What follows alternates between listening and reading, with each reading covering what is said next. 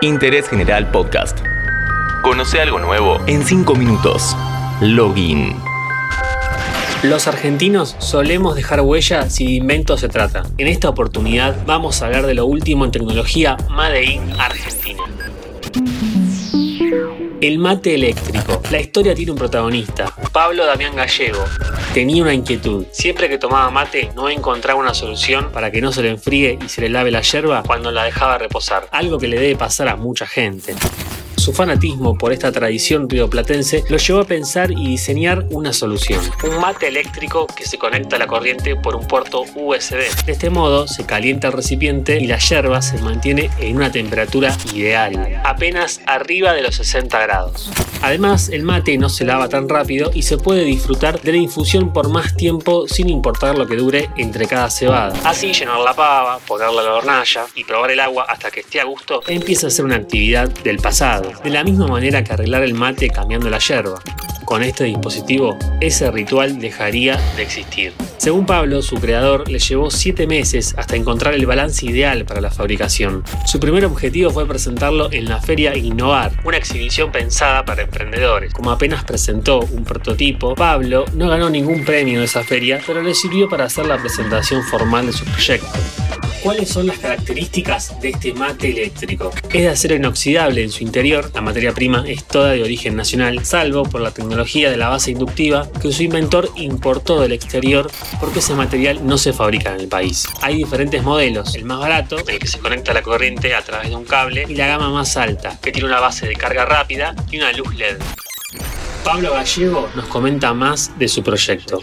Uno de los detalles que nosotros apuntamos es abrir nuevos mercados del mate. Nosotros con este medio, que es una tecnología, es un gadget, es un electrodoméstico, lo que nos permite es llegar a la puerta de la casa de alguien, a la oficina de alguien, en cualquier país del mundo, y que sientan que tienen un producto tecnológico, energizante, multivitamínico, y que la verdad es que es un placer tomar mate, a diferencia de un mate común que quizás se le enfría y no saben que el mate frío no está rico. Como que la costumbre de tomar mate para alguien que comienza es muy difícil. Entonces yo creo que con esto vamos a lograr insertar en nuevos mercados, no solo en nuevos países, sino en nueva gente que realmente empiece a tomar mate y a tomarlo como lo tomamos nosotros, disfrutándolo todos los días.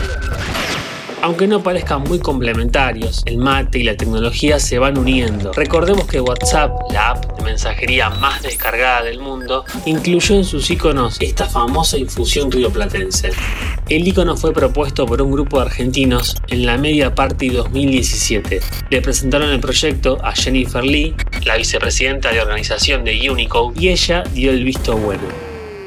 Unicode es una organización sin fines de lucro que integran empleados de las grandes empresas de tecnología digital como Apple, Google, Facebook, Microsoft y otras similares. De este modo el emoji del mate fue pasando por diferentes filtros y trámites hasta su aceptación.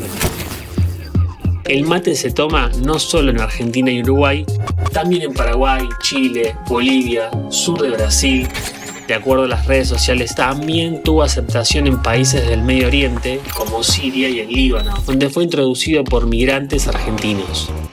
Si de comida se trata, nuestro país no se queda atrás. Tigut, una máquina de pastelería en cápsulas, fue presentada en la feria de tecnología más importante del mundo, la Consumer Electronics Show, también conocida por sus siglas CES, que se lleva a cabo anualmente en la ciudad de Las Vegas reúne en sus stands las marcas más conocidas y siempre nos adelanta lo que se viene. Tigut es una máquina similar a una Nespresso y utiliza cápsulas con la masa congelada.